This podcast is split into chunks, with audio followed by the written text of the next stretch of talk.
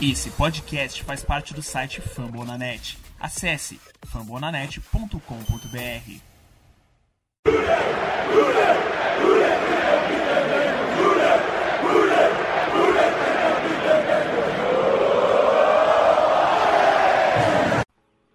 Olá, olá, sejam bem-vindos ao Rudei BR, podcast do, sobre o Cincinnati Bengals em, em português. Vocês podem, quem acompanha a gente deve estar estranhando que não é o Ricardo Boss falando aqui.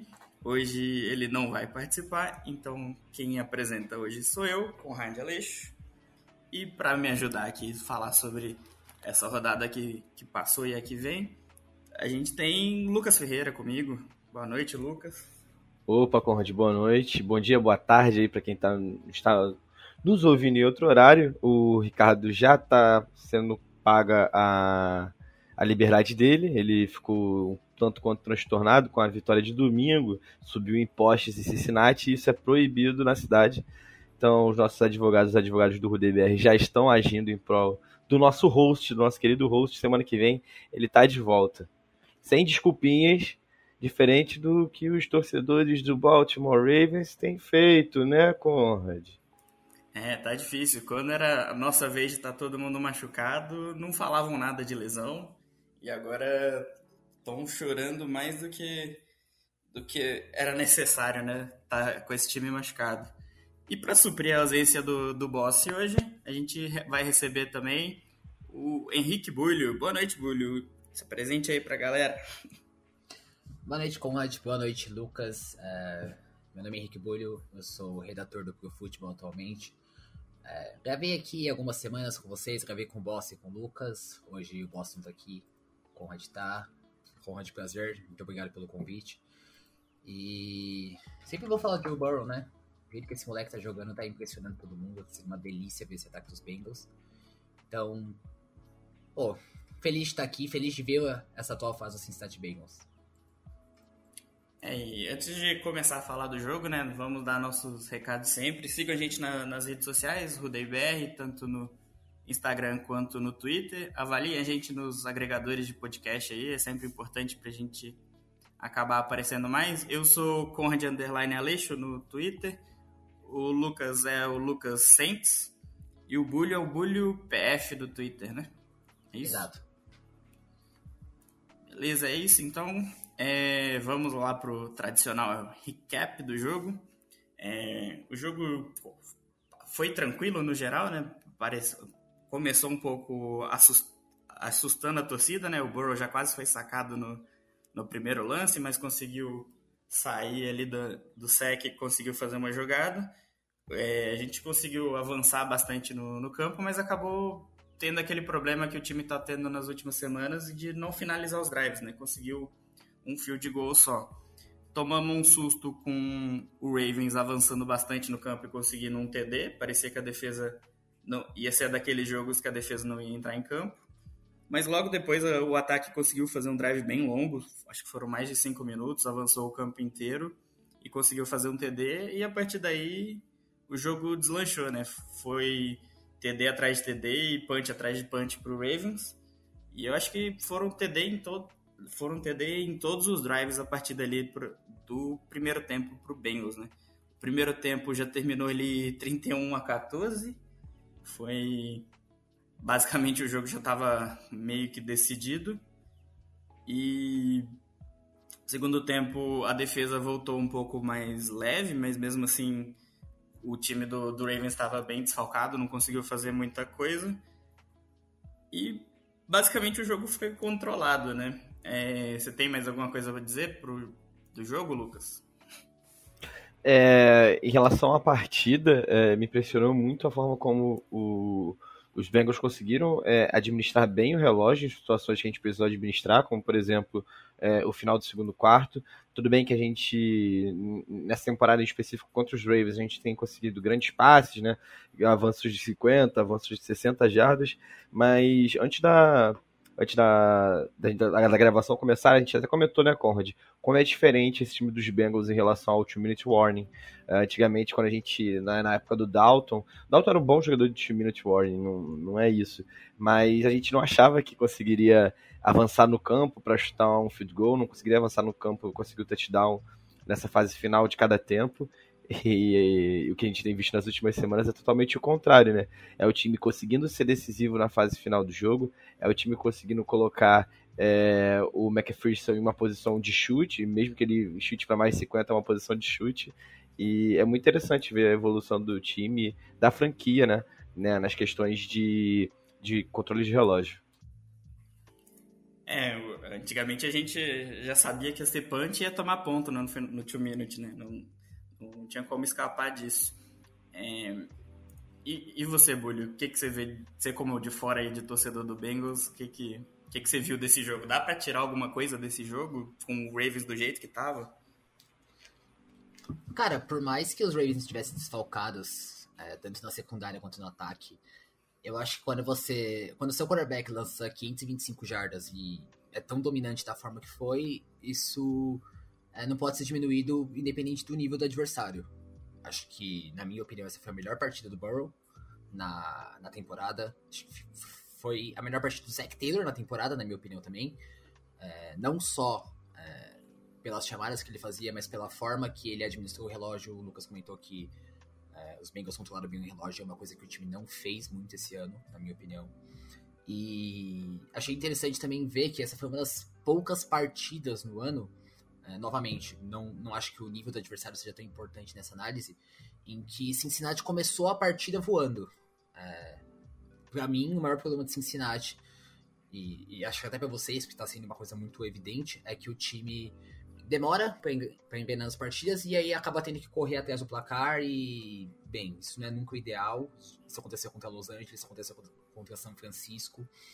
Então, o time sair bem desde o primeiro quarto o time ter uma boa vantagem no fim do primeiro tempo, isso foi muito bom. Isso é uma coisa muito impressionante de Cincinnati. E, e outra coisa, é, eu acho que não foi o, melhor jogo da defesa no ano. Tá? É, o Josh Johnson, Josh Johnson já teve bons jogos até esse ano, quando ele estava nos Jets, mas também não, não é um quarterback impressionante. Mas acho que da forma que o ataque de Cincinnati tá, jogou nessa partida, é, dá muita esperança pro jogo de domingo contra os Chiefs, cara. Porque vão precisar de pontuar bastante para ter chance contra Kansas City. E, e, tudo bem que a defesa dos Ravens estava desfalcada, mas Cincinnati fez o que precisava ser feito. Que é basicamente o que bons times fazem, não importa o nível, eles vão lá e dominam. Foi o que Cincinnati fez no domingo. É, a gente até brincava aqui no podcast que, que o ataque do Bengals era Ferrari a álcool, né? Que tinha o potencial para acelerar bastante, mas só que só funcionava a partir ali do, do segundo tempo. E eu acho que muito disso vem. Acho que veio um pouco de mudar a mentalidade de como o ataque vai querer jogar o jogo, né?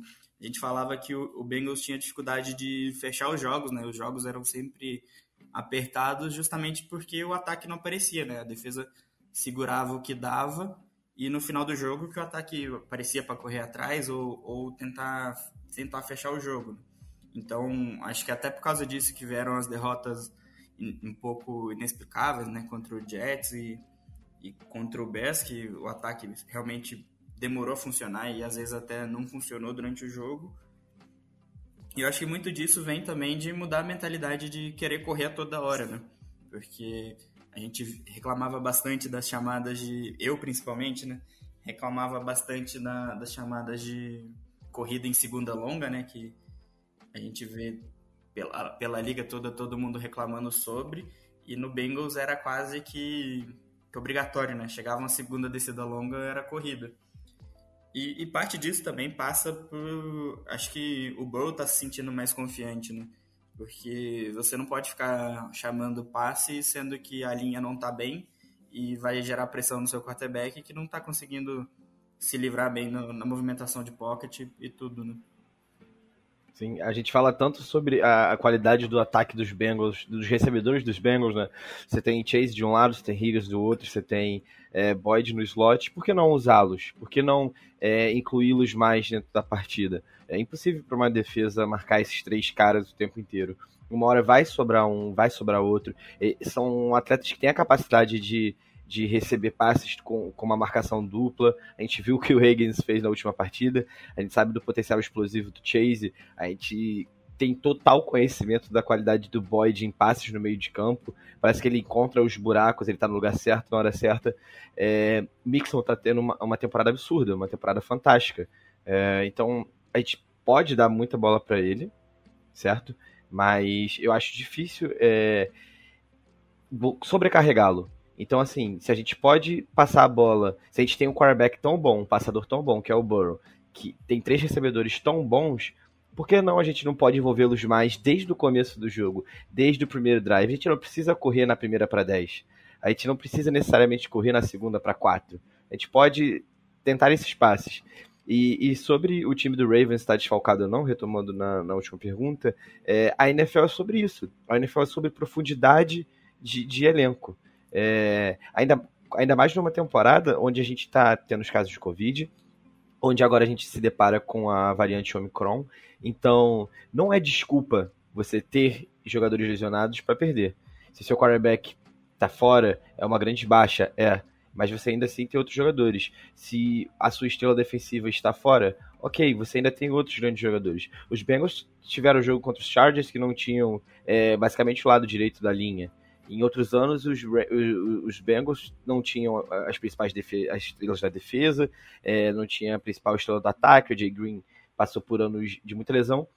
E, e assim, era, era, era, a chacota da liga, não era uma desculpa para o time. Então, os Ravens, infelizmente, os jogadores dos Ravens se machucaram, mas dentro da liga da NFL, da competitividade da NFL, de uma competitividade, competitividade dentro da AFC North, que a gente chega na, nas últimas duas semanas com todos ainda podendo levar o título, é necessário ter profundidade de elenco.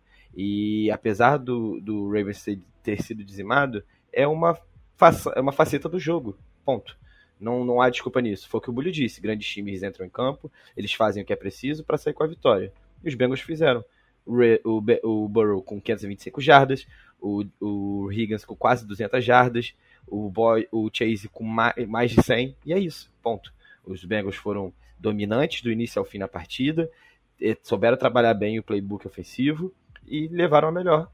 Varreram os Ravens pela primeira vez desde 2015. É, na NFL, nenhum time vai chegar inteiro em dezembro, né? Sempre vai Justamente. ter alguma perda. E, e, geralmente tem algumas perdas sempre significativas, né?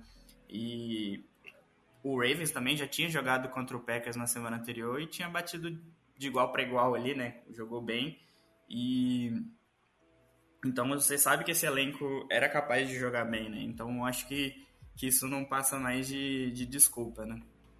É, eu acho que um, um dos pontos que passa por, por, pelo Bengals ter começado bem, né, é não ter errado no início dos jogos, né? Nos últimos jogos a gente vinha início de jogo sempre tinha um turnover, um drop, uma int, então acabava que eu acho que o Zac Taylor acabava optando mudar o plano de jogo para ir por algo seguro, né? Então ia ali pela corrida, porque o Mixon geralmente não, não sofre fumbles, né? Então acabava indo pelo seguro para tentar manter o jogo sob controle até o time se recuperar, né? Então o time não tendo as falhas no início do jogo ajuda bastante a, a manter o plano de jogo e seguir o que, que queriam fazer durante o jogo, né? o Bulho, no jogo contra os 49ers, eu e o Bulho estávamos juntos. A gente foi pro casamento de um amigo em Brasília, a gente estava assistindo o jogo junto. E ele até comentou comigo, tipo, cara, não tem como vocês vencerem uma partida na qual vocês sofrem tantos fumbles. A gente teve quatro fumbles no primeiro tempo, se eu não me engano. Só no primeiro tempo foram quatro fumbles. Então, é, essa batalha dos turnovers é importantíssima a gente vencer. A gente fala tanto do Burrow, das vitórias que a gente tem com o Burrow passando para 150 jardas, 160, sem precisar forçar passes, mas essa batalha dos turnovers é, é, é extremamente importante. A gente tem que tirar essa pressão do, do nosso quarterback. Foi o que o Bully também comentou no começo. É, é, é importante a gente estar no controle do jogo. Se a gente quer vencer um jogo de playoff, obviamente, pode ter uma virada espetacular, acontece, milagres acontecem na NFL. Mas você pavimenta o caminho com uma maior facilidade se você controlar o jogo do início ao fim. E é algo que a gente é, viu no, no domingo, né? Que a gente não teve turnovers, a gente conseguiu ser o dono da partida, ganhar nos próprios termos, que o Zac Taylor gosta de falar, né? A gente conseguiu fazer isso do início ao fim. E tenho certeza que foi uma, uma tarde de domingo deliciosa para os torcedores do, do, dos Bengals e também para quem assistiu o jogo de fora, né, Bulho? Eu acredito que você tenha se sentido empolgado com, com, com a partida, tenha se sentido é, animado em ver o ataque tão é, explosivo, né? Cara, bastante. E da última vez que eu estive aqui, a gente teve aquela discussão sobre. É, a velha discussão sobre o draft dos Bengals, né? Se devia pegar o Jamar Chase, se devia pegar o, o Penny Sewell. E eu lembro que eu falei bastante aqui sobre, embora o Chase estivesse jogando muito naquele momento da temporada, é, como eu ainda preferi o Sewell. O que eu acho que eu falhei em ver, e aí eu faço até uma autocrítica aqui, é que a chegada do Chase, de modo geral, é, e essa boa produção dele no começo da temporada abriu muito espaço pro restante do ataque, porque, pô, tudo bem, o cara é uma escolha top 5 de draft, mas o cara ainda é um calor, você não vai começar o ano colocando cobertura dupla, você não vai começar o ano tentando montar uma defesa para parar esse cara. E a partir do momento em que ele começou a, a dar essas jogadas explosivas para o ataque de Cincinnati, a partir do momento que é, as defesas tiveram que se preocupar mais com ele em profundidade, eu acho que a gente vê ainda mais, e também por, por reflexo do nível da linha ofensiva, o Burrow soltando a bola muito rápido. E você pega dois caras que são fantásticos, só não são muito conhecidos talvez por fora, mas dois caras são muito bons, que são o Higgins e o Boyd. E pô, esse ataque foi imparável. Porque agora que tá todo mundo colocando foco para parar o Chase, o Higgins tá tendo a temporada da vida dele. O Higgins já teve um bom ano de calor no ano passado. Ele é um excelente recebedor, ele tem excelentes qualidades. E o Boyd tá criando o espaço dele também. Tipo, existe uma chance real, é, não acho que vai acontecer, mas tem uma chance real dos Bengals ter esses três com mil jardas recebidas.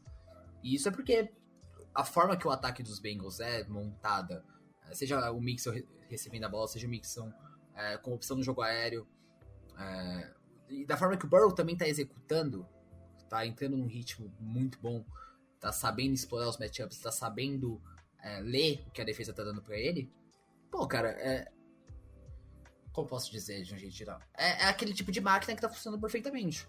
Porque todos os cilindros estão funcionando. A, a, melhora do Burrow, o Burrow mais preciso, o Burrow encontrando mais espaço no jogo aéreo, em profundidade, tá fazendo com que as defesas tenham que respeitar mais esse jogo aéreo, tá fazendo com que o Chase seja mais. É, receba mais atenção das defesas.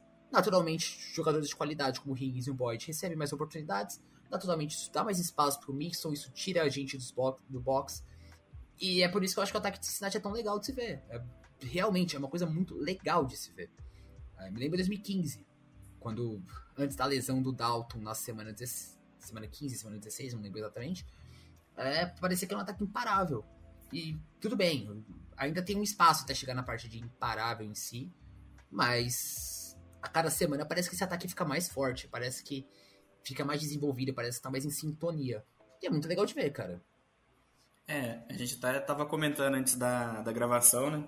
Que o, o TD do Boyd de 60 e poucos, 70 e poucos, eu não lembro de quantos foi. Eu 68 jardas, 68. Isso. 68. Isso. A NFL acabou de postar que foi a segunda. É, o segundo touchdown mais longo da, da rodada. 68. Nossa, é. E a gente tava até comentando que nessa jogada o, o Bengals é, abriu em empty, né? Com o Higgins e o Chase de um lado. E acabou sobrando o, Boyd contra o, Patrick Quinn, né? Um wide receiver contra um linebacker.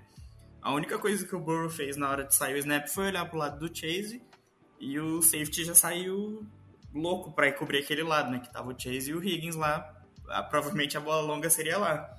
Então ficou aquele matchup no um contra um contra o linebacker, o Burrow só esperou o Boyd terminar a rota dele e já lançou, nem precisou nem olhar direito. Então, é, é, eu acho que esse ataque é um pesadelo para os coordenadores defensivos, né? Porque é, você tenta é, neutralizar um e acaba sobrando muita gente ainda para aparecer no jogo, né? Sim, sem dúvida. E, e, só, só complementando o Conrad, é um ataque muito novo, tá? A gente tem. Foi o primeiro time na história da NFL a ter recebedores com mais de mil jardas, é, um running back com mais de mil jardas e um quarterback com mais de 4 mil jardas, todos, todos esses abaixo de 25 anos. Então, apesar do Mixon estar na liga há algum tempo, acreditem, ele só tem 25 anos. Então a gente tem um capzinho aí para evoluir. Esse ataque ainda vai incomodar muita gente na NFL.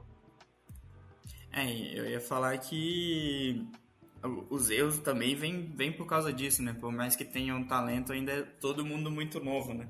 Então acaba que essas, essas oscilações do, de jogo a jogo acabam acontecendo com, com mais frequência. Né?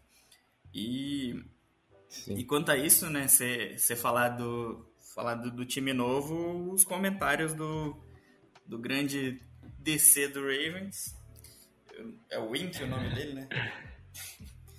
Simplesmente falou que não ia marcar marcação dupla no, no Chase e que o Burrow ainda não era não era Gold Jacket, né? Não era Hall, of Famer. É, eu acho que não era para tanta polêmica assim, porque é, o que ele falou faz sentido, mas o problema foi como falou, né? Porque compararam com o Packers, né? Que realmente, basicamente, nos wide receivers tem uma arma ali, né? Não tem, não tem um corpo de wide receivers tão, tão robusto quanto o nosso, né? Então dá, dá para você mandar marcação dupla mais fácil do que contra a gente, né? O problema foi como ele falou, né? E quando o seu time já tá machucado, você ainda dá inspiração pro time adversário, é complicado, né? Não como se o, o, o Burrow precisasse, né? De, da aprovação do, do coordenador defensivo de qualquer franquia. Mas, visto como ele surgiu na carreira dele, em, em, em, todos os níveis, né? O pessoal sempre fala disso, de ser um cara meio que, que as pessoas duvidavam, ele chegava lá e, e, provava. Ficou na reserva de Ohio State, se transferiu para LSU e teve aquele ano fantástico no, no college, se provou. Ano passado jogou pouco, não conseguiu se provar. Tá, será que ele vem? Tem um braço fraco, não vai conseguir passar long, long, longos passes. Tá provando. E aí você encontra o coordenador defensivo da equipe que você meteu 41 pontos na, na sétima rodada. Na sétima semana você quer realmente provocar esse cara. E o resultado tá aí. 525 jardas, a quarta maior marca da história da, da NFL. Da história da NFL. A gente viu o Joe Burrow passar para a quarta maior marca da história da NFL, 525 jardas. Se ele tivesse passado para 528, ele tinha sido o segundo. Tudo bem que essa lista não é formada por grandes quarterbacks, né? Mas, mas é uma marca muito expressiva. E foi como você disse, Conrad, é, é a forma como você fala, não é o que você fala. Obviamente, o Burrow pode, a partir do ano que vem, jogar muito mal e, e daqui a dois, três anos estar fora da NFL. Não se sabe. É, mas a partir do momento que você está enfrentando um quarterback que tem é, o segundo o segundo QBR da, da liga, é, é, um dos que mais passou, já passou para mais de 30 touchdowns. Você tem que ter uma atenção, você tem que ter cuidado com o que você fala. É, esse tipo de coisa é o que inflama o vestiário, e esse é o tipo de coisa que inflama em especial o Joe Burrow. Ele foi assim durante a carreira dele, ele vai continuar sendo assim. E, e é isso que você vai ver. Ele dando uma entrevista de moletom do Bob Esponja com o gorrinho do, do, do, do Papai Noel.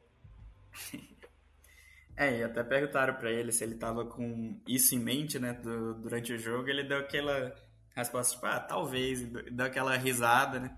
Então, é, o Burrow é o tipo de jogador que você não dá combustível, né, de jeito nenhum.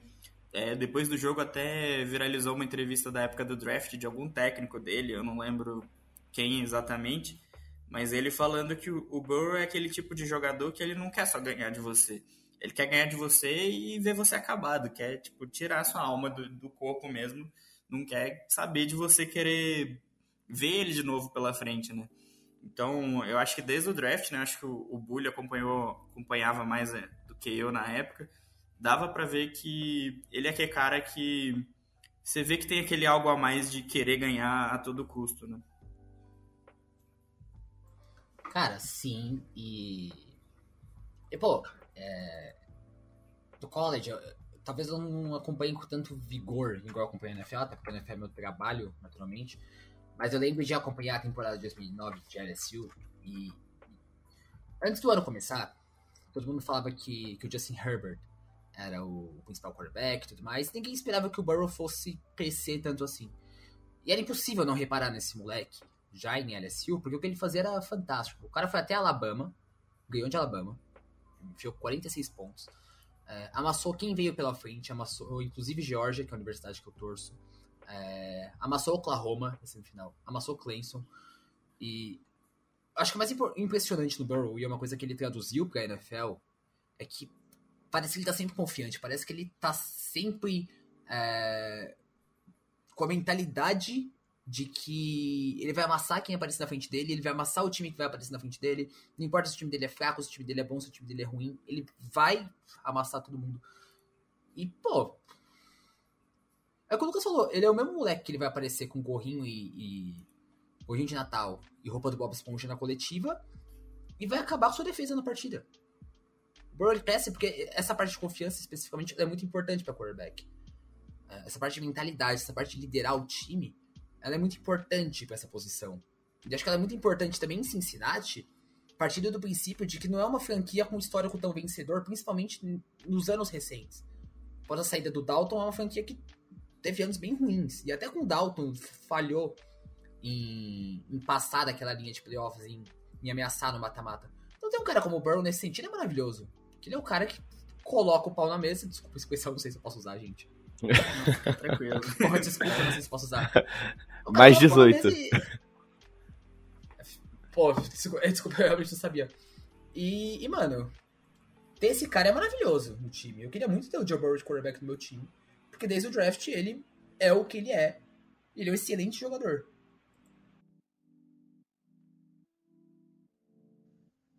Não, e até depois do, do jogo, né? Tinham falado que ele tinha quebrado o recorde e tal, e perguntaram se ele tá, como ele tava com isso, né? E ele simplesmente respondeu que ele já tinha feito isso antes na carreira dele que ele pretende fazer isso toda semana, né? E às vezes algumas pessoas até confundem com arrogância, né? Em vez de confiança. A gente teve. Eu ia comentar que a gente teve bons quarterbacks no passado recente. Palmer era um quarterback aceitável. Aceitável não, um bom quarterback, né? Fez, chegou a ganhar jogos de pós-temporada no, nos Cardinals. A gente teve o Dalton, que estava ali mediano, mas acima da média da liga, que na temporada da carreira dele ele poderia ter levado os Bengals a, a, a lugares é, com os quais nós sonhamos desde que assistimos a NFL. Mas nenhum deles tem a característica que o Burrow tem, essa confiança que o Burrow tem, e, em especial a habilidade que o Burrow tem.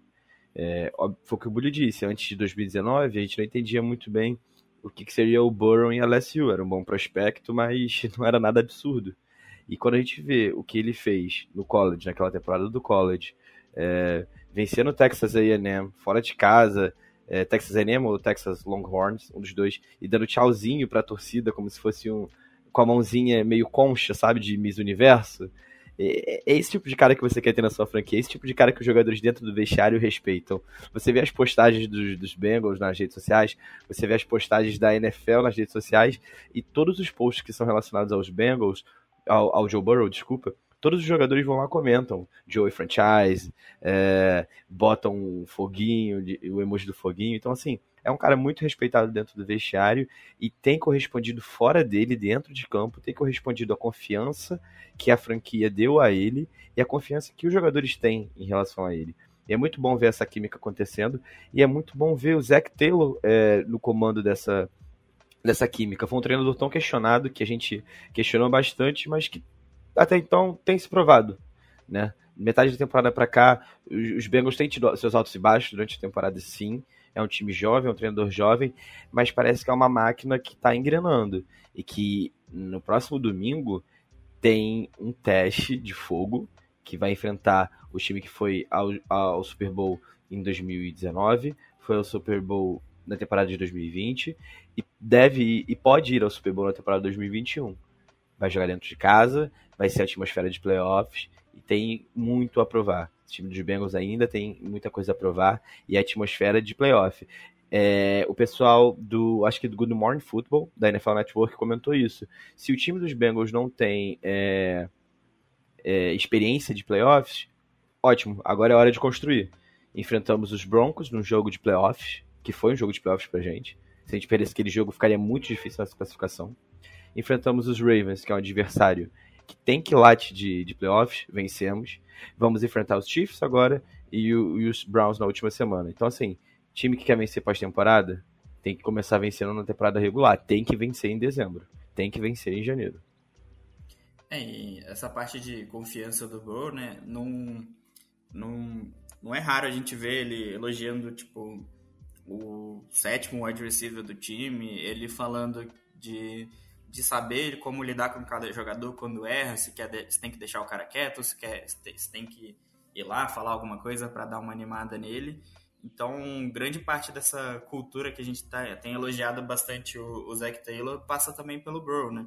Porque a gente viu vários relatos no primeiro ano do Zach Taylor, é, bastante turbulência, tudo bem que não era o time dele e tudo mais, mas é, e nesses dois últimos anos ele foi construindo através do draft, free agents, mas é, grande parte do, do vestiário de um time passa bastante pelo quarterback, né? A gente fala bastante que o quarterback é o jogador mais importante do time e passa também por isso, né? Não é só dentro de campo.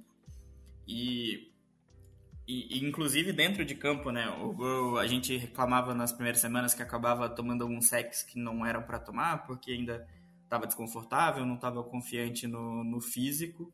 E agora a gente já vê ele dando scramble, ele fugindo do sec com um cara em cima dele. Então a gente fica mais otimista ainda com isso, né? Sim, é muito importante para a gente é, conseguir fazer com que o Burrow saia do pocket e saia confiante. A gente conseguiu algumas primeiras descidas com ele fazendo é, scramble na, contra os Ravens e, e cada vez que o Burrow ganha mais uma arma, ele vai se tornando mais difícil de marcar. Primeiro, ele não tinha o braço muito bom para longe, né? O que diziam na última temporada. Ele, fez, ele lotou os Bengals de passes curtos e os passes longos ficou devendo. Esse ano ele trouxe os passes longos. É, aquela dúvida de como ele se comportaria em relação à mobilidade dele, ele vem provando que tem se comportado bem em relação a isso, tem achado os espaços necessários quando precisa, conquista as jardas que, que tem que conquistar com sabedoria, sem se expor ao risco. Então, assim, quando você tem um cara muito talentoso com os braços, né, que passa muito bem, consegue passar bem em movimento, consegue passar bem dentro do pocket, consegue é, é, correr na hora necessária sem se expor ao risco, você tem um grande quarterback aí. E com um grande grupo de recebedores, com uma temporada excepcional do Mixon e com a linha dando conta, sim, a linha do Bengals está dando conta, não é uma linha excelente, mas está dando conta. É, você tem um playoff contender aí, você tem um time campeão de divisão. E é isso que, o, que os Bengals vão tentar provar nesse domingo. Se vencerem nesse domingo, os Bengals são campeões da AFC North. A AFC North que tem é, Lamar Jackson, que tem é, Ben Roethlisberger, que tem Baker Mayfield, que está sendo questionado, sim. Mas, enfim, são três quarterbacks que, se você ver os comerciais da TV americana, eles são os garotos de propaganda. Então, são quarterbacks bons, são quarterbacks populares, e o Burrow tá entrando no meio dessa turma e falando, peraí, eu, eu sou o dono da AFC North. É, são três times que no início da temporada estavam sendo cotados para ir para os playoffs, né? Sim. E, e só para completar aqui nisso que vocês falaram, é, eu acho que tão importante quando a gente fala do Burrow, dessa evolução dele que é muito notável de um ano para cá, é, e também dentro que vocês falaram de, de desenvolver o ataque, de como que o ataque tá melhorando de modo geral, eu acho que é importante a gente falar bem, incrivelmente, eu, eu até me surpreendo falando disso, mas falar bem do Zac Taylor e falar de como ele tá fazendo um bom trabalho uh, colocando o Burrow nessa posição. Porque se o Zac Taylor apanhou muito nos dois últimos anos, com razão, na minha opinião, porque ele não tava fazendo um trabalho bom e não tinha é, as digitais dele no time de Cincinnati, na evolução, não parecia que era um time melhor ou pior por ter o Zac Taylor no comando, é, eu acho que esse ano já é diferente. Eu acho que ele entendeu a situação com o Jamar Chase muito bem. Acho que ele entendeu que é, quanto mais você colocar no prato do Burrow, mais o Burrow vai corresponder. E isso também dá confiança pro Burrow, de modo geral. Porque se o técnico tá confiando em você, tá deixando você comandar a linha de scrimmage, tá dando as chamadas para você, tá dando controle total do ataque. Pra um cara do, como o Burrow, que é muito confiante, um cara com essa parte de, de, de confiança mesmo. Desculpa até repetir o termo, mas assim, uma, um cara que isso é tão importante para ele, você vai fazer ele jogar melhor cada vez mais. E tem espaço para crescer. Porque. Tudo bem que o Taylor tá na liga, esse já é o terceiro ano dele, mas ainda é um treinador novo. Ainda é um cara que tem espaço, entre aspas, para evolução. Ainda tem cara pra, um cara para aprender. A, tem. É, pode melhorar o gerenciamento dele do jogo, pode melhorar as questões, por exemplo, os Bengals justamente saírem melhor na partida. É, tem a linha ofensiva, que o beleza, tá, tá fazendo um trabalho melhor nas últimas partidas, na minha opinião. Mas ainda tem muito que melhorar, de modo geral, digamos assim. Então. De, de novo, volta para essa questão da máquina. Tipo, o Burrow tá é, dominando o que ele está dominando a NFL nesse momento, porque tá tudo ao redor dele melhorando. E aí os méritos são principalmente dele, que tá evoluindo como jogador, mas eu acho que a gente tem que dar um, certo crédito pro Zach Taylor, por tudo que ele fez esse ano, principalmente em contraste com os dois anos anteriores. É, a gente até falava que, que esse, jogo, esse ano teve jogos que o Burrow lançou 20 poucas vezes e, e ganhava os jogos, né? Que era uma estatística que apareceu que até é relevante, quando o Burrow lançava pouco, é, o time ganhava. Isso também vem um pouco da defesa, né? O Anaromo, que também era um dos treinadores criticados também ano passado, né? Foram dois anos aí da defesa é, figurando entre as piores da NFL. Então, é, eu até ano passado eu rebati a galera, falava que a, a, defesa realmente faltava muito talento, né? Por mais que tivesse alguns jogadores, o conjunto como todo faltava muito talento, a defesa não conseguia pressão. E agora com, com investimento na free agency, né? Porque foi ano passado o investimento que acabou não funcionando, porque os jogadores não jogaram, né? Que foi o DJ Reader e o Trey Waynes. E, e, de novo o investimento na free agency de novo esse ano trouxeram jogadores o Trey Hendrickson, o Tido, até o Eli Apple tem contribuído, né? Então a gente está conseguindo ver o, do que o Anaromo realmente é capaz, né? E até isso faz o, o Burrow jogar melhor, né? Porque antes era o Burrow lançando 40, 50 vezes no jogo para tentar correr atrás do placar. E agora a defesa consegue segurar e mesmo quando o ataque não funciona, não precisa entrar no modo desespero, né? Sim. E, e falando sobre é, essa era Zack Taylor, a gente tem conseguido fazer bons drafts na, na mão do Zack Taylor. Em 2019 a gente tem o, o Ronald Williams vindo na primeira é, escolha, é, o Jermaine Pratt ali na, na terceira rodada. É, no, no, draft de 2020 tem Burrow, Higgins, Lugo Wilson, é, o Davis Gator, que jogou bem algumas partidas esse ano. É, esse último draft também com com o Jamar Chase, é, Cameron Sample, que teve alguns bons jogos, o Ivan McAfee, né? Então, assim, a gente percebe que um problema que a gente tinha nos outros anos, quando a gente pegou Billy Price na primeira rodada, John Ross, é, o William Jackson III, que teve duas boas temporadas, mas saiu, Cedric Okbui, é, é, é sobre isso, é sobre esse o motivo pelo qual os Bengals não foram bons durante muito tempo foram por escolhas ruins de, de free agents, foram escolhas ruins de draft. E na mão do Zach Taylor, a gente tem tido os drafts decentes, a gente tem tido, a gente conseguiu bons, bons prospectos, obviamente, né, picando ali na, na 5, na 10, na 1, é, é mais fácil. Mas a profundidade do, dos, dos, nossos elencos no, no, nos drafts tem ajudado a gente estar onde estamos hoje. E, e, caso continue, continue desse jeito, caso continue selecionando bem, caso continue se movimentando bem na free agent, é, vai ser um time contender por muito tempo, porque tem ótimos talentos. Se conseguir estruturar os contratos das maneiras, da maneira correta, é um time que tem muito tempo de, de, de vida útil. A gente tem Jamar Chase, a gente tem Burrow, a gente tem é, Iona Williams, a gente tem é, é, Jess Bates, a gente conseguir renovar com ele. São caras jovens, são caras bons. É, é um futuro promissor.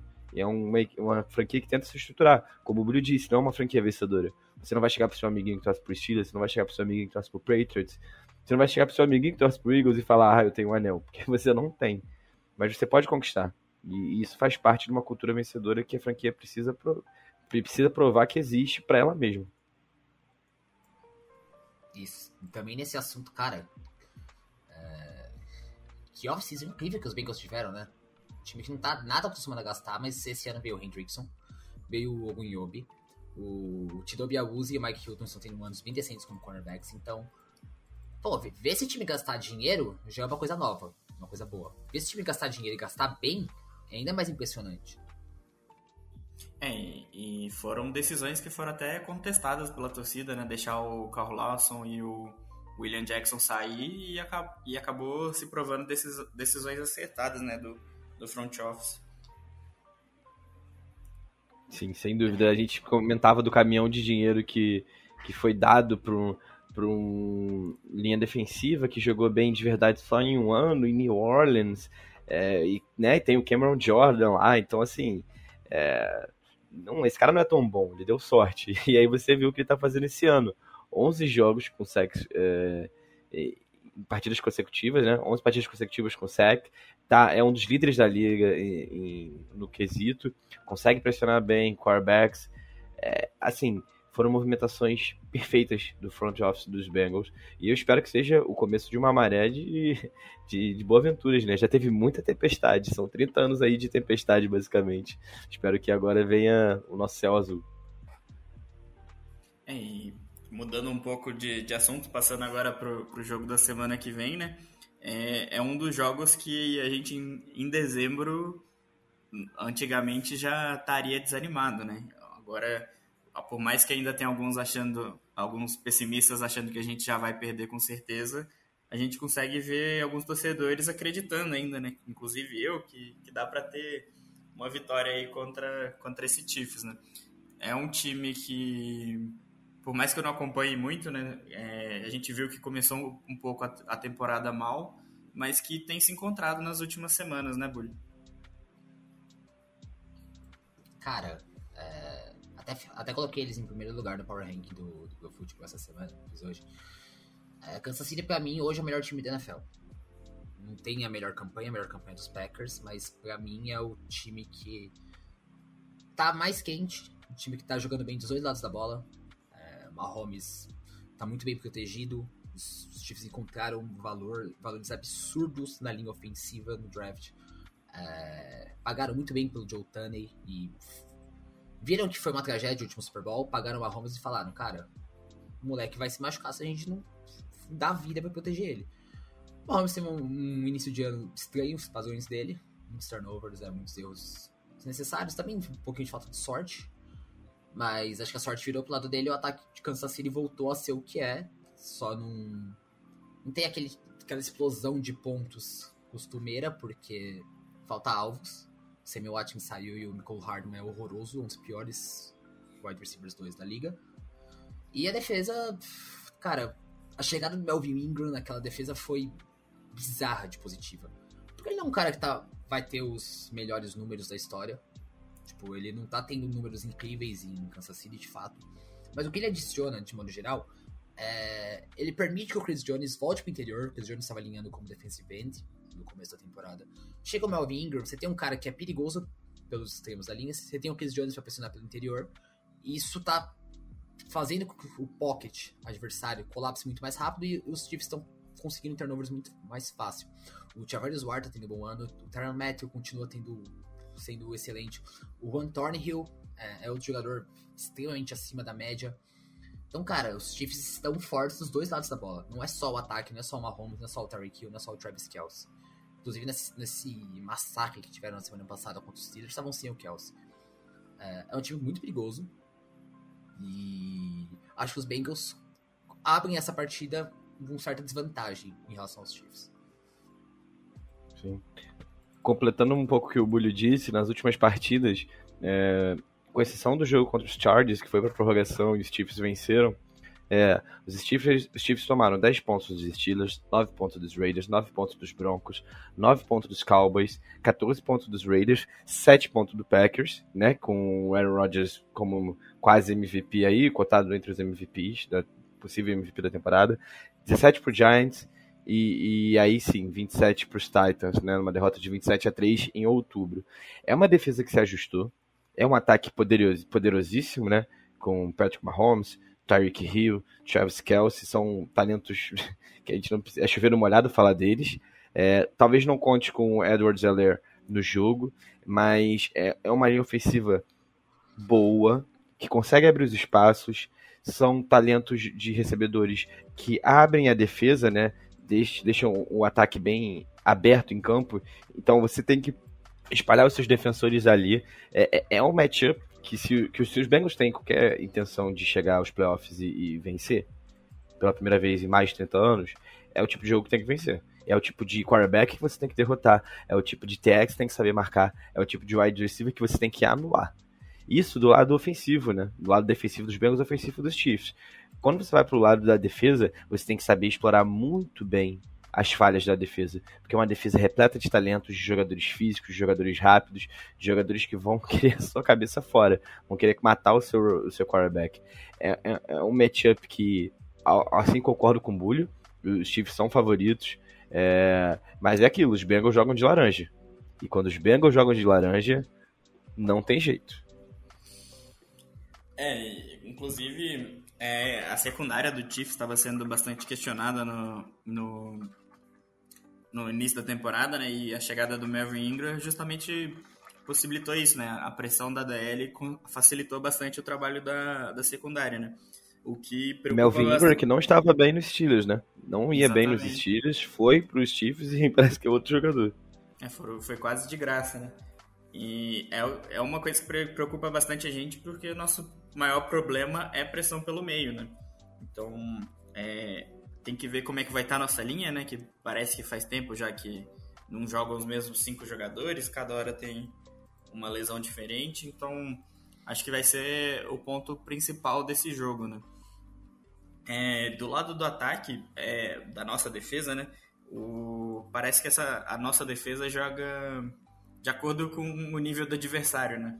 Quando, quando vai pegar algum time que está com um QB de menor expressão, acaba jogando um pouco mais soft, parece que um pouco desligada do jogo, mas quando pega algum time que está bem, que, tá, que realmente vai, vai vir pressão do, do ataque, acaba elevando o nível, né? Parece que aqueles jogadores que, que gostam de aparecer na hora que precisa, né? Tanto o Trey Hendrickson, o Tido também tem sido assim. O, o grande problema vai ser conseguir não é nem parar, né? Eu acho que diminuir a produção do Travis Kelsey, né? É, no, nosso corpo de linebackers está sofrendo bastante. É, provavelmente o Logan Wilson não, não volta para jogo ainda. Então, então vai ser provavelmente o grande matchup aí para nossa defesa conseguir desacelerar o, o Mahomes com o Kelsey. Né? A gente sempre comenta da, do, do mismatch, né? Que é um bom TE contra um, um, uma defesa. Porque o linebacker não é um ser que sabe marcar muito bem. E é o ser que tem o corpo suficiente para parar um, um. É, um níquel para um Tyrant é um pouco complicado, porque geralmente é um jogador de 1,80m e olhe lá, contra um jogador de 1,90m, mais 100 kg. Então, a chave não é a gente anular o Kelsey, porque a gente não vai conseguir anular o Kelsey. A chave é você limitar ele a 60 jardas no touchdown, é, 80 jardas e nenhum touchdown. É você conseguir minar ele aos poucos. Eles vão conseguir primeiras descidas, eles vão conseguir avanço, só que a defesa tem que dar aquele famoso step up, né? Tem que dar o passo à frente. Tem que se fazer, mostrar quem tá jogando em casa, mostrar quem que manda, manda ali. É, o Kelsey é um dos melhores, recebe, é, um dos melhores recebedores da liga, incluindo tight ends, é, running backs que sabem receber, wide receivers. Ele é extremamente talentoso, extremamente perigoso. Os Bengals têm dificuldades contra tight ends, é, mas esse final de semana vai ter que provar o contrário. Ainda que com muitas lesões ali no corpo de linebackers, naquela região do campo, ainda assim, se quer vencer, vai ter que parar o Kelsey de alguma forma. É, e o, o Anaromo é, tem sido um mestre nas últimas semanas em conseguir gerar pressão de jeitos inesperados, né? E a gente ouve bastante por aí que a chave para parar o Mahomes é conseguir gerar pressão sem mandar blitz, né? Só com quatro jogadores. Aí eu deixo essa pergunta pro Bulho. É por aí mesmo esse caminho? Eu acho que sim. E o segredo para o ataque dos Chiefs esse ano e tudo bem que Kansas City até corrigiu, mas isso ainda não, não foi totalmente resolvido, principalmente em questão de big play. Se ele preparar o ataque dos Chiefs esse ano, tá sendo basicamente o, o blueprint que o Staley deu, deu de boas defesas no ano passado. É, quatro jogadores na linha. Você tem que encontrar. Explicar um pouquinho mais detalhado. Você tem que encontrar uma forma de parar o jogo terrestre com quatro jogadores na linha. E você coloca dois safeties no fundo do campo, é, todo mundo tá fazendo isso contra os Chiefs e contra os Bills, porque sabem da arma que, que o Mahomes e o Josh Allen são no jogo aéreo.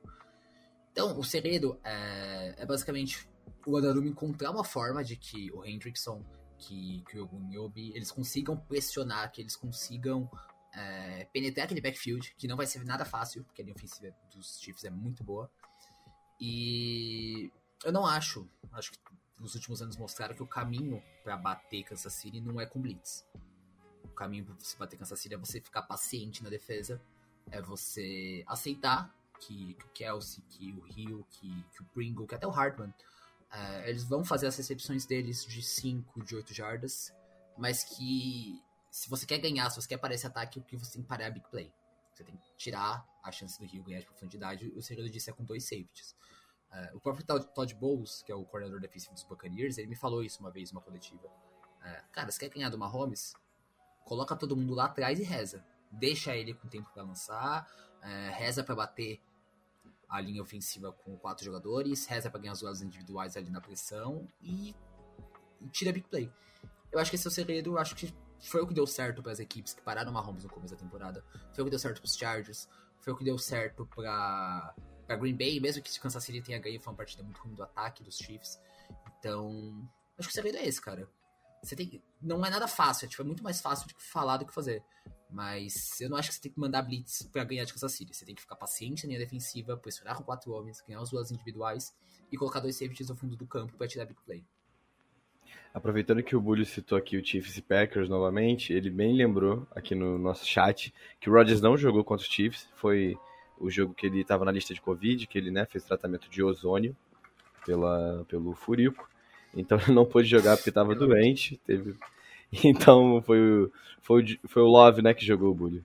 Então, foi. errata, errata ainda, que, ainda há tempo. É, e para parar o jogo corrido, a gente espera que o DJ Reader volte para esse jogo, né? É, ao que tudo indica, ele volte. Então, é, esse time se provou bastante contra o jogo corrido, né? Principalmente a nossa DL, mas tem grande parte dessa, desse, dessa defesa contra jogo corrido vinha do Logan Wilson, né? E nossos linebackers, é, infelizmente, não estão conseguindo suprir isso sem, com a saída dele, né? A gente tem tido lesão atrás de lesão ali na, na, no corpo de linebackers, né? A gente viu o linebacker subir do practice squad, jogar bem durante três quartos e se machucar. E fora da temporada, rompimento de ligamento. É, o Logan Wilson não deve voltar essa semana, a gente já, o Zach Taylor já comentou isso. É, deve voltar, pode voltar na semana que vem, caso a gente precise. Mas, ao meu ver, acredito que se ganharmos do, do Chiefs ou a classificação estiver muito bem encaminhada para os playoffs, ele não jogue contra os Browns. É, a nossa sorte é que o corpo de running backs do, do, do Chiefs também tá baleado, né? O, o, o Eller, o Edwards Zeller tá com problema no ombro, talvez não jogue. É, McKinnon ER. É, apareceu mais um Gore, running back na NFL, né? O Derek Gore, agora pelo, pelos Chiefs. Fez a sua primeira, uma das primeiras aparições dele na NFL é, no último domingo. Jogou bem contra os Steelers. Mas ainda assim, ainda apesar disso tudo, apesar do, do, Chiefs ter um corpo de running backs ali afetado por lesões, os linebacks dos Bengals não jogaram bem na última partida, né, Conrad? Você estava comentando que viu ali o Out 22 e estava um pouco sofrível a, a parte ali entre os safeties e entre os DBs e, e os DLs. É, a parte de reação do, dos linebackers estava tava muito atrasada, você via que se a DL não tivesse atrasado o running back, seria big play para ali, ou, ou um, ganho, um, ganho, um pouco maior, porque tava demorando, sabe? É, é, aquela, aquela jogada que, tipo, você demora meio segundo, mas, mas já, já é um impacto suficiente, né? Porque linebacker você tem que ter um pouco de instinto do que tá acontecendo, né? Você tem que saber ler muito rápido se é jogo corrido, se é passe, os buracos que estão abertos para você fechar. E nossos linebackers não estão conseguindo fazer isso, né? É... Eu acho que tá todo mundo esperando um, um, tiroteio nesse jogo, né? São dois ataques bem potentes, mas eu acredito que pode ser um jogo que as defesas vão acabar prevalecendo, né?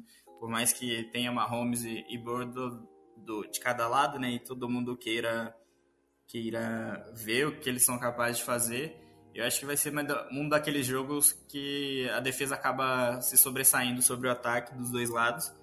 E não que vai ser pontuação baixa, não vai ser aqueles 10 a 7, aqueles 13 a 10, mas é, não vai ser aquele jogo do, dos 40 a 40. Mas é, vocês veem alguma coisa diferente disso? Vocês acham que vai ser um tiroteio mesmo ou tô falando bobagem? Cara, eu acho que vai ser um tiroteio porque me preocupam duas coisas defensivas. Primeiro, o que vocês acabaram de falar, que é a capacidade dos linebackers dos Bengals de pararem Tyrants, principalmente se o Travis Kelce estiver de volta. É, se o Kelce estiver de volta, para mim, ele vai ter um, um grande jogo. E sem o Logan Wilson, tá machucado. Tá machucado ainda, né, gente? Pra não falar besteira. O Logan Wilson tá, tá aquele dia por, por dia, mas essa semana ele não volta ainda não. É, então. Sim, acho, acho que o, o matchup ele é muito favorável se o Kelsey estiver de volta.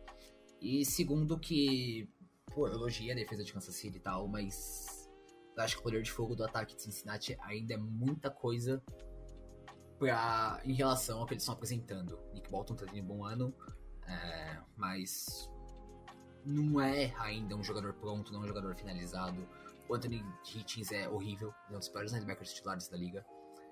E na secundária, pô, o Ward tá jogando bem, o Smith tá jogando bem, é, o Matthew, o Thornhill são caras acima da média, na minha opinião. Mas acho que o poder de fogo de Cincinnati é muita coisa pra Kansas City conseguir lidar, principalmente se o time não conseguir pressionar com, com muita qualidade. Então, eu acho que esse jogo vai ser tiroteio sim. É, eu não vejo. Eu não vejo o, o Mahomes passando para menos de dois, três touchdowns, sabe? É, é um jogador muito forte, é um jogador que mostrou no último Super Bowl que apesar do, dos Buccaneers terem é, dominado os Chiefs no, no, jogo inteiro, você via lampejos de um cara que estava jogando sozinho. Ele estava jogando um, um, esporte coletivo sozinho.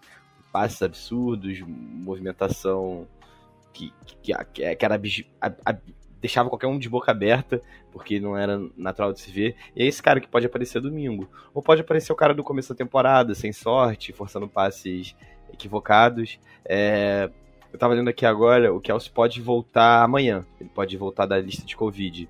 Então ele ainda teria dois treinos para fazer. Tá, estaria apto para o jogo contra, contra os Bengals. É, visto o que o ataque dos Bengals fez contra os Ravens e, e o que a gente já viu em outros momentos da temporada, eu acho que as, as chances de ser um tiroteio são muito maiores do que um jogo defensivo. Mas não me surpreenderia ser um jogo de defesas. Porque a defesa dos Bengals é muito boa. Né? A gente tem as nossas dificuldades ali contra Tyrants. É, o, o, meio de campo vai ser um problema. É, mas não vai enfrentar um running back elite. Então já melhora um pouco é, do lado dos Chiefs é, tem como sorte a oscilação dos Bengals, então a gente não sabe muito bem que time vem aí, se vem um time super explosivo, com big plays, é, com, né, funcionando como um reloginho, ou se vem um time monótono, como o 16 a 10 do, dos Broncos. É, as duas possibilidades existem. Como diria o grande matemático? 50%, né? Pode ser ou pode não ser. Mas se tivesse que apostar em alguma coisa, eu apostaria num, num tiroteio. É, falando em 50, o over-under do jogo tá, tá por volta de 50, 49, dependendo de, de onde você olha. Né? Mas é, eu como mente defensiva que sou, eu costumo ver mais vantagem para defesa onde não deveria, né? Então, acaba puxando um pouco para esse lado. É, acho que desse jogo é isso. Vocês têm mais alguma coisa para falar do jogo? Ou... Eu acho que não. É, eu acho que é isso. Espero só que a gente vença, né? quero, quero postar. Quero já achar uma imagenzinha. É, Reis do Photoshop, por favor, me mandem no Twitter. A carinha do Burrow sentado no trono de Game of Thrones pra gente já lançar o Rei do Norte. É, já tem tá, ele favor, sentado então. no, na cadeira lá da. É, no Rule of the Jungle, né? É, aí, é. ó, pronto. Já tá mais fácil pra rapaziada aí. Façam um trabalho, Reis do Photoshop. É, o, Falando um pouco mais do jogo, né, para finalizar, o Bengals vai de laranja nesse jogo, né, para nossa grande torcida que que cismou que o uniforme faz diferença, né, que o Bengals ganhou o primeiro jogo de preto esse ano no último jogo, né? Foram seis jogos perdendo ou cinco? Eu não lembro agora. Se não me engano, foram seis. Com, uniforme, com a camisa, pelo menos com a camisa preta, foram seis. É, foram seis derrotas seguidas e ontem foi para quebrar a maldição, né? Destruir o adversário para mostrar que o uniforme tem nada demais. Mas é, o Bengals joga de laranja, né? E nos últimos jogos, nos últimos anos, né, tem, tem sido um, um fator aí que o time joga melhor, né? Se eu não me engano, acho que nos últimos 10 jogos está com 8 vitórias e 2 derrotas. E, inclusive, é, foi a vitória contra o Steelers ano passado, que ninguém esperava, né? Foi de laranja. Inclusive, o árbitro dessa partida é o mesmo do, da partida contra os Steelers. Então, laranja o Bengals não perde. Então, vamos ser campeão esse final de semana. vamos, vamos coroar o time na da FC North. Lembrando que se os Bengals vencem a partida esse domingo, eles são campeões. É, dependem só, não dependem nem sequer do resultado do, dos Ravens. Se mesmo que os Ravens vençam esse jogo e o próximo os Bengals já seriam campeões. E caso os Bengals vençam, não percam, percam para os Chiefs e vençam os Browns, também são campeões da FC North. Então é uma pós-temporada bem encaminhada, mas ainda não está certo, mas bem encaminhada e coroando com a, a cereja do bolo, né? Que é a vencer a divisão. É, lembrando que se ganhar, ainda tem chance de sonhar com a CD1, né? Vai depender de muito resultado, mas ainda, ainda existe essa, a chance e eu acredito. Depende de derrotas dos Chiefs, vitória dos Titans, né? É uma combinação meio maluca. É, pra, pra conseguir a Seed 1 tem que ganhar os dois jogos. O Chiefs perder pro Broncos na semana 18. O Titans perder um jogo entre Dolphins e Texas. Só que não pode perder as duas se o Colts ganhar as duas, que o Colts tem, tem critério de empate pra cima da gente. Meu amigo. que abala, hein? É bastante coisa. É. é não, e, eu, e aí simplesmente o governo dos Estados Unidos decide mudar as regras para favorecer o Colts, né? Vou ter que trazer isso aqui, vou ter que trazer essa polêmica. Porque antigamente, antes precisava de 10 dias, né, pra pessoa sair da ter Covid, tem que esperar 10 dias para voltar a trabalhar. E hoje o governo dos Estados Unidos mudou para 5, tá? Deve ter sido por isso, deve ser por isso que o Jonathan Taylor disse que a gente ficaria enojado, hein? que fique claro meu palpite aqui de que os Titans vão perder dos Dolphins, tá? Então, Cincinnati ganhar dos Chiefs, Cincinnati pega de 2, no mínimo. Ô, Bulho, você acha que os, os Dolphins vencem dos Patriots? Cara, em Miami? Aí é, é, eu acho que já é mais complicado, porque. Tudo bem que o Miami tá, tipo, numa sequência de sete vitórias seguidas e tudo mais. Mas, pô, deixa eu ver aqui os Dolphins para não falar besteira. Os times que ganharam em ordem: os Texans, Lamar Jackson no famoso jogo da Cover Zero, Jets, Panthers, Giants, Jets e Saints com Book. Pô, beleza, os caras estão ganhando sete partidas, mas não ganhando de ninguém, tá ligado? Do máximo, do máximo dos Ravens. Eu não acho que é um time bom. E New England, em contrapartida, eu acho que é um puta de um time que, que tem seu limite. É... Se precisar do Mac Jones lançar pra 400 jardas pra ganhar, não vai ganhar. Acho que já são os Colts, os Bills deixaram isso bem claro. Sei lá, eu acho que os Patriots são um time melhor que os Dolphins. Então, não sei, mano. Eu acho que. Acho que não. Acho que o Miami não ganharia na semana 18. É, tá, tá uma bagunça esse cenário, né? Tá, a sorte é que na, na NFC a gente resolveu a. a, a bagunça. Uma, é, ficou meio que uma coisa de cavaleiros que São Francisco pega uma vaga, Filadélfia pega outra e fica todo mundo feliz. Shake hands Mas, e vai pra casa. É, e, e, mano, vai ser uma tragédia se o Saints for nos playoffs. Porque, assim, é, eu, eu, falei de Tennessee aqui. Desculpa, eu sei que tô falando muito, gente, mas é só pra concluir isso. À vontade. Mas é, eu tô falando, defendendo isso muito forte na redação do Pro Football ultimamente. Eu vou defender aqui também. Os Titans não são um bom time. Os Titans são fracos. Era, era um time bom no, na metade da temporada? Era. Porra, ganhou dos Bills, é, ganhou dos Chiefs, ganhou dos Colts, ganhou dos Rams, beleza. Mas hoje o time é ruim. O Tannehill não tá jogando bem. Sem o Henry, não, o ataque caiu de produção. A defesa não tá jogando tão bem igual no começo do ano. E as cinco partidas, perderam em casa dos Texans, apanharam dos Patriots, ganharam dos Jaguars, porque pelo amor de Deus, até eu ganhei dos Jaguars, perderam dos Steelers e ganharam dos 49ers uma partida horrorosa do Garoppolo. Mano, esse time não é bom. Esse time não, não tem potencial pra fazer barulho nos playoffs. Tá se segurando ali no topo da conferência, é, tem uma puta de uma vantagem no topo da AFC South por causa do tie-break e tal, mas não é um bom time. Esses caras não apanharam na primeira rodada dos playoffs.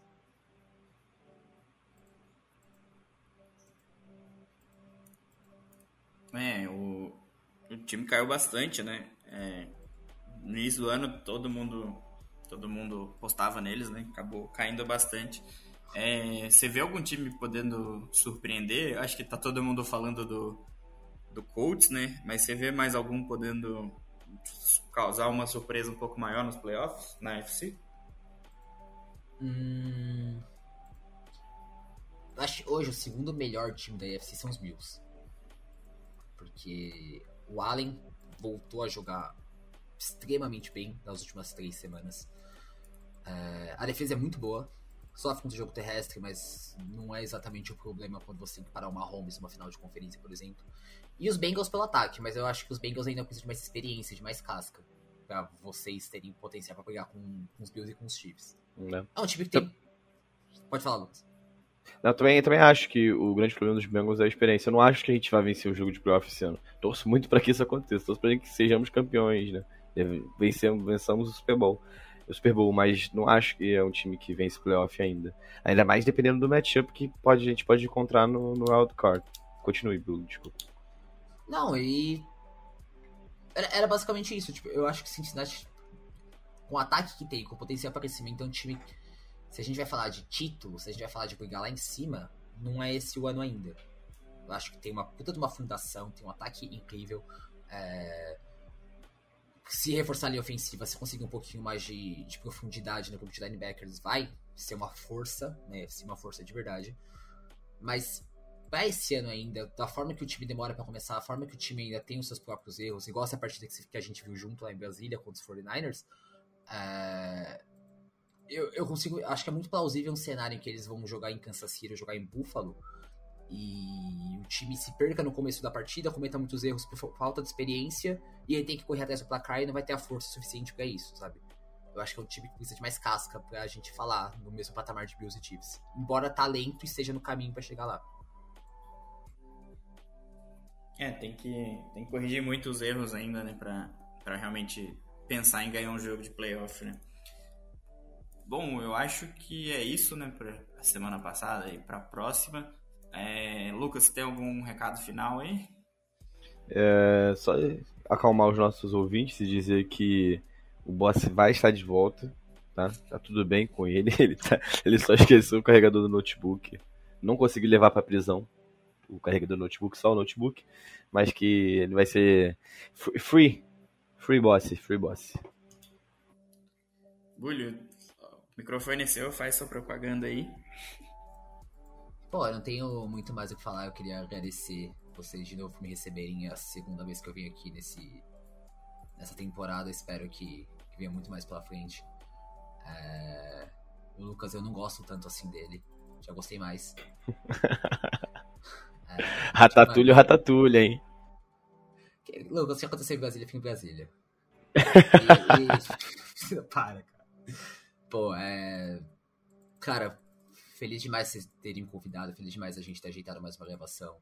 É, feliz demais de ver o quanto o Burrow tá evoluindo, porque esse moleque é muito bom e vai ser o futuro da liga por muito tempo. E, e realmente não, não costumo ter esse tipo de torcida, mas ficaria muito feliz se Cincinnati ganhasse a divisão que é um time muito divertido de ver, um time muito legal, com, com bastante jogador que eu gosto, nenhum mais que o Burrow, mas tem vários outros ali. E, pô, muito obrigado pela gravação e é isso, galera. A gente agradece a participação aí, pode, ter, pode deixar que nos playoffs a gente chama de novo. E eu só queria dizer que o Burrow não vai ganhar o Comeback Player of the Year porque vai ganhar o MVP. Análise. Cara, tem 50% de chance dele ganhar o MVP. Ou ele ganha ou ele não ganha. Ou ele ganha ou ele não ganha. Certo, certo. Matemática. Apenas. Estatística avançada. Bom, acho que por hoje é isso. Eu me despeço falando Hooday! Hooday! Hooday! Hooday!